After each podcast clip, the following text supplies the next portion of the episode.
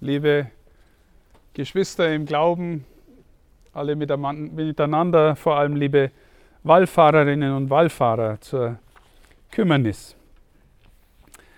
Was für ein, eine schöne Fügung, dass obwohl wir den dritten Sonntag als das Wallfahrtsdatum gewählt haben, unüblicherweise an diesem Sonntag legt uns die Kirche Texte vor, die so passend sind zu der Frage, wie finden wir eigentlich den Frieden, aber auch was verhindert eigentlich den Frieden unter uns und in uns.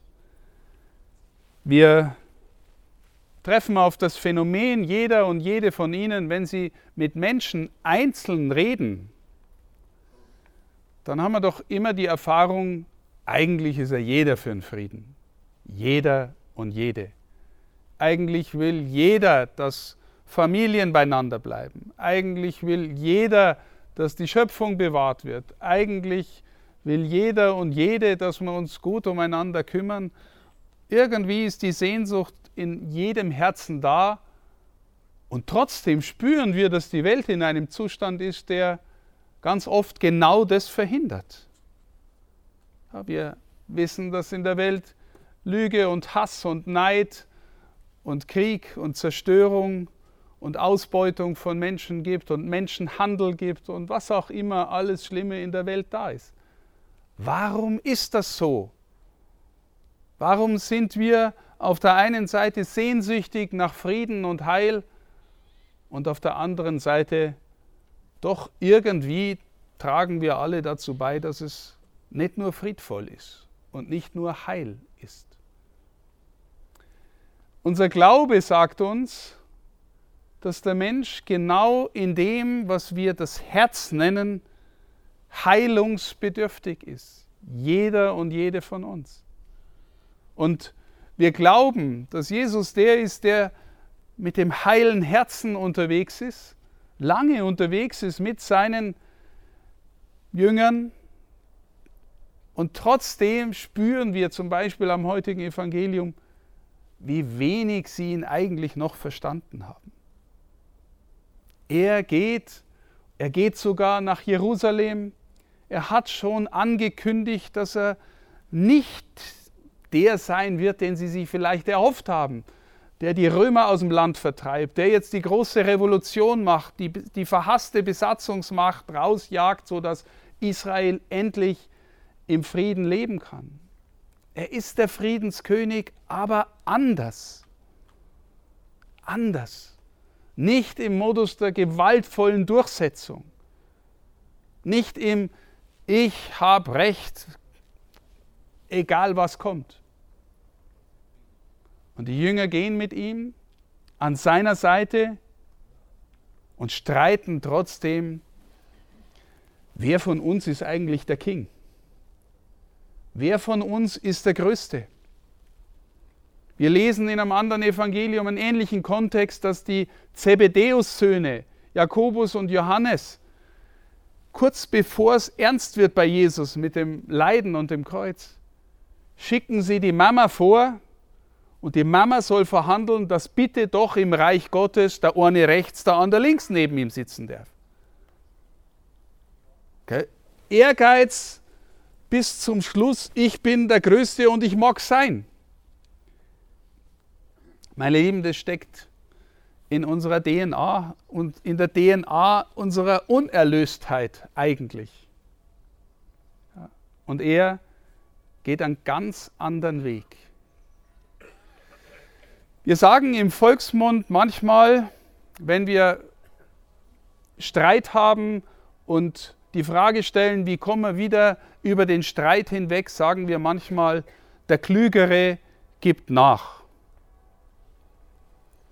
Wir spüren, das hat was Richtiges, aber wenn wir aus dem Glauben nachdenken, merken wir auch, das reicht nicht. Weil, wissen Sie, wenn ich nachgib und sage, naja, ich bin halt jetzt der Klügere gell, und du bist ein bisschen ein Dofi, du gibst halt nicht nach, dann bin ich immer noch der Chef und sonne mich in meiner Selbstgerechtigkeit. Das ist auch nicht der Weg Jesu. Ich möchte Ihnen drei Haltungen verdeutlichen, die uns vielleicht helfen, dorthin zu kommen, immer ein bisschen näher in, in den Ort, wo Jesus wirklich der Friede ist und wirklich Versöhnung stiftet. Die erste Haltung, die ich nennen möchte, ist gönnen können.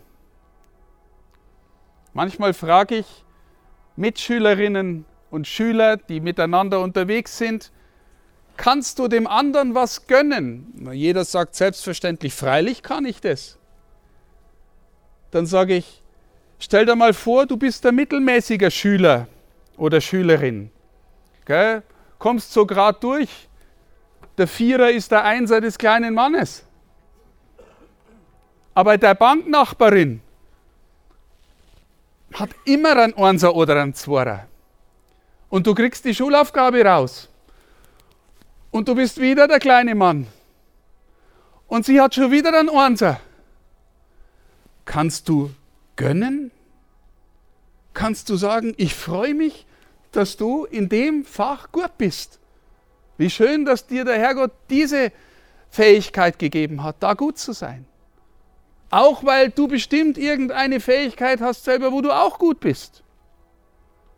Können wir gönnen? Für alle unter uns, die Leitung haben, im Beruf oder im Verein, können wir es zulassen, dass der andere, die andere neben mir gut ist. Dass sie auch im Licht steht oder er, weil er irgendwas gut kann. Liebe Geschwister im Glauben, ich habe Leitungsverantwortung für ein Bistum. Und ich darf Ihnen ehrlich sagen, ich bin so froh, dass ich so viele Leute habe, die irgendwas richtig gut können und zwar viel besser als ich. Okay? Mein Finanzdirektor beispielsweise, mein Generalvikar, eine kennt sich echt mit dem Geld aus, bin froh, dass er sich auskennt, weil ich habe relativ wenig Ahnung. Bin ein Ordensmann, habe einmal die heilige Armut gelobt und versucht es auch einigermaßen zu leben kann ich den anderen ins Licht stellen und ihn gut sein lassen und das Zehn zeigen, worin er oder sie gut ist. Ich hoffe, wir lernen das. Wissen Sie? Und wenn man es nicht so gut kann, dann hat es fast immer was damit zu tun, dass man in seinem eigenen Selbstwert sich nicht so annimmt, wie der Herrgott einen annimmt. Gönnen können, den anderen gut sein lassen können. Ja, ist nicht so einfach, weil die Neiderfahrung und die Eifersucht, wie wir in der ersten, in der zweiten Lesung gehört haben, die steckt oft ganz tief in unserer DNA. Zweiter Punkt, das konfrontiere ich Sie mit einem Fremdwort. Hermeneutik des Wohlwollens. Hermeneutik kann man auch übersetzen, die Kunst der Auslegung die Auslegung des anderen, was der andere sagt oder tut, im Geist des Wohlwollens, Hermeneutik des Wohlwollens. Warum ist das wichtig? Naja, wissen Sie, wir haben alle irgendwie Menschen, die anders ticken als wir, die anders denken, die anders glauben, die andere politische Überzeugungen haben. Und es gibt in unserer Gesellschaft eine Neigung, die aus meiner Sicht immer mehr zunimmt, dass wir sagen, der denkt anders, also muss der böse sein oder schlecht sein. Andere politische Überzeugung bedeutet, der ist wahrscheinlich irgendwie, keine Ahnung, ein Gauner oder, oder moralisch verkommen, ich weiß es nicht. Kann ich dem anderen in dem Wohlwollen begegnen, dass obwohl er oder sie anders denkt, dass ich ihm unterstelle, dass er trotzdem was Gutes will? Dass er nicht einfach nur aus ist, mir eine reinzuwürgen, sondern dass er wirklich was Gutes will. Wissen Sie, auch in der Kirche, Sie wissen, dass wir kämpfen da mit den sogenannten Liberalen und Konservativen. Kann ich dem anderen unterstellen, dass er auch was Gutes für die Kirche und den Glauben will? Oder muss ich ihm unterstellen, dass er ein Kirchenzerstörer ist, weil er irgendwie anders denkt als ich? Hermeneutik des Wohlwollens, auch im beruflichen Kontext. Ne? Oder denken Sie ein ganz einfaches Beispiel, äh, zwei Fußballmannschaften spielen gegeneinander. Ich bin ein leidenschaftlicher Fan von der einen und der andere, irgendjemand von der anderen, macht gerade einen richtig guten Spielzug, einen richtig guten Move. Der Tormann hält den Ball. Denke mir, Wahnsinn, ist der gut? Oder muss ich sagen, der ist bei der anderen Mannschaft, das war auch nicht so richtig gut. Verstehen Sie, was ich meine? Wir neigen dazu, den anderen, der anders ist, irgendwie zu subsumieren. Der ist vielleicht nicht gut insgesamt. Deswegen kann ich kaum was Gutes an ihm finden. Lernen wir eine Kultur der Hermeneutik des Wohlwollens. Warum ist es für uns als Christen wichtig? Weil der liebe Gott den anderen, obwohl er anders ist, genauso gern hat wie dich. Genauso gern hat wie dich. Was bilde ich mir ein, dass der liebe Gott mich lieber haben könnte als dich? Hat uns alle geschaffen. Wir sind alle Kunstwerke. Und je mehr wir lernen, mit ihm in seinem Geist zu gehen, desto mehr werden wir auch noch einzigartiger, unvertauschbarer, unverwechselbarer. Keine Kopie vom anderen. Gott hat in den anderen etwas reingelegt, auch damit er oder sie das Gute in der Welt sucht und wirkt. Das gelingt uns natürlich nicht immer. Ne? Wir brauchen alle ein, immer wieder ein neues Herz. Wir brauchen die Verbindung zu ihm, die wir hier feiern. Wir hören sein Wort, wir feiern seine Gegenwart, wir nehmen das auf. Wir müssen immer wieder uns auch verwandeln lassen. Und der dritte Punkt ist, und der ist vielleicht sogar ganz entscheidend, der dritte Punkt ist vergeben können. Jeder, der in einer langen Beziehung, in einer langen Ehe lebt beispielsweise, der weiß, dass das sehr, sehr wichtig ist. Aber wir kennen auch alle Situationen, wo es da manchmal ans Hirn langst, wie Menschen in Familien jahrzehntelang nimmer miteinander reden, weil irgendwann einmal irgendwas passiert ist, wo irgendeiner verletzt worden ist. Dieselben Leute, die in so einer Haltung unterwegs sind, beten ganz häufig auch als Gläubige, vergib uns unsere Schuld, wie auch wir vergeben unseren Schuldigern. Das denke ich so und das sage ich so schön. Bloß dem, der mir damals vor 20 Jahren irgendwie mal blöd gekommen ist, dem vergebe ich auf keinen Fall mehr. Okay? Aber meine Lieben, der Vater im Himmel ist bereit, dir und jedem immer wieder neu zu vergeben. Und jeder, der lernt, Vergebung zu leben, der weiß auch, dass es ihn was kostet. Das ist viel mehr als der Klügere gibt nach. Das heißt vielleicht sogar, mir ist wirklich Unrecht geschehen. Ich habe wirklich Verletzung empfunden und empfangen. Und ich kann trotzdem sagen, okay, ich vergib dir. Und ich möchte dich sogar, möchte dich sogar wieder annehmen. Der Herr Jesus gibt uns sogar das Gebot, du sollst deine Feinde lieben.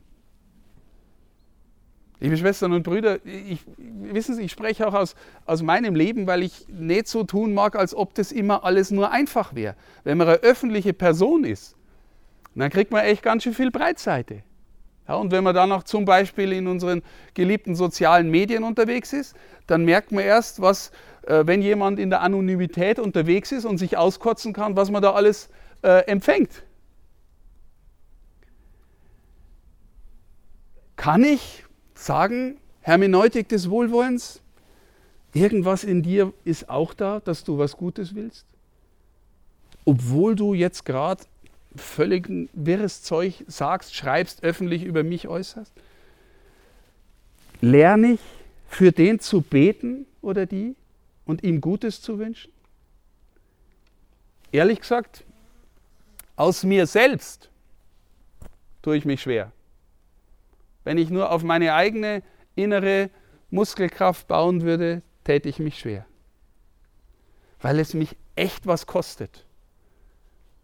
Auch im nahen Kontext, wenn jemand irgendwie spürt, es ist irgendwie feindlich gesinnt oder da kommen keine, guten, äh, keine gute Atmosphäre zustande, kann ich den innerlich trotzdem umarmen gewisserweise. Aus meiner eigenen Kraft ehrlich nein. Es kostet mich zu viel. Aber ich schaue auf meinen Herrn. Ich versuche auf ihn zu schauen. Und wissen Sie, wenn Sie wissen wollen, was einen, wie einer aussieht, was es den kostet, der die Sünde der Welt auf sich nimmt, wie wir in jedem Gottesdienst beten, dann schauen wir auf den Gekreuzigten. Da hängt der, so sieht der aus, der sich das alles geschehen lässt. Warum?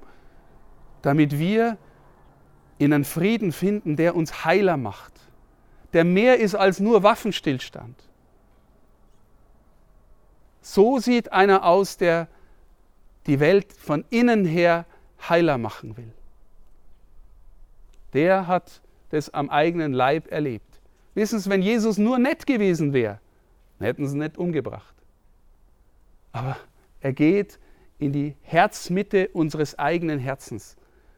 Er stellt, gell, die streiten, wer der Größte sein will, und er nimmt das Kind, stellt es in die Mitte und sagt, wer sich um ein Kind kümmert, wer es aufnimmt. Und dann sagt er noch in einem anderen Text parallel, wer so klein sein kann wie dieses Kind, der ist dort, wo ich herkomme und wo ich euch hinführen will, groß. Liebe Schwestern und Brüder, wir feiern in jeder Eucharistie ein Fest des Friedens. Ein Fest, in dem wir feiern können, dass uns alles vergeben ist. Und wir hoffentlich Menschen werden, die vergeben lernen, Hermeneutik des Wohlwollens lernen, die gönnen können. Das sind Wege des Friedens, die wir miteinander gehen können. Und ich danke Ihnen, dass gerade Menschen, die Verbundenheit haben mit Soldaten, die Soldaten waren oder sind Reservisten, die sich engagieren, auch äh, im Dienst des Soldaten. Dass wir als Christen glauben, dass sie einen Dienst des Friedens tun und tun wollen. Die NATO, die wir nach dem Krieg gegründet haben, unsere Gründerväter, ist eine Friedensinstitution. Und wir hoffen, dass es das noch lange bleibt und dass sie, es sie deswegen gibt, damit sie nicht kämpfen müssen. Aber ich wünsche uns allen, dass wir auch als Christen und Christinnen in die tiefere Haltung finden, dass der Frieden mehr ist und die Erkenntnis äh, wächst, dass der Frieden mehr ist als Waffenstillstand. Darum wollen wir auch in dieser Feier bitten und äh, danke an alle, die diese Wallfahrt organisiert haben, die beitragen, dass sie immer wieder zustande kommt und dass wir uns miteinander auf den Weg machen, den Frieden zu befördern. Gott segne Sie. Amen.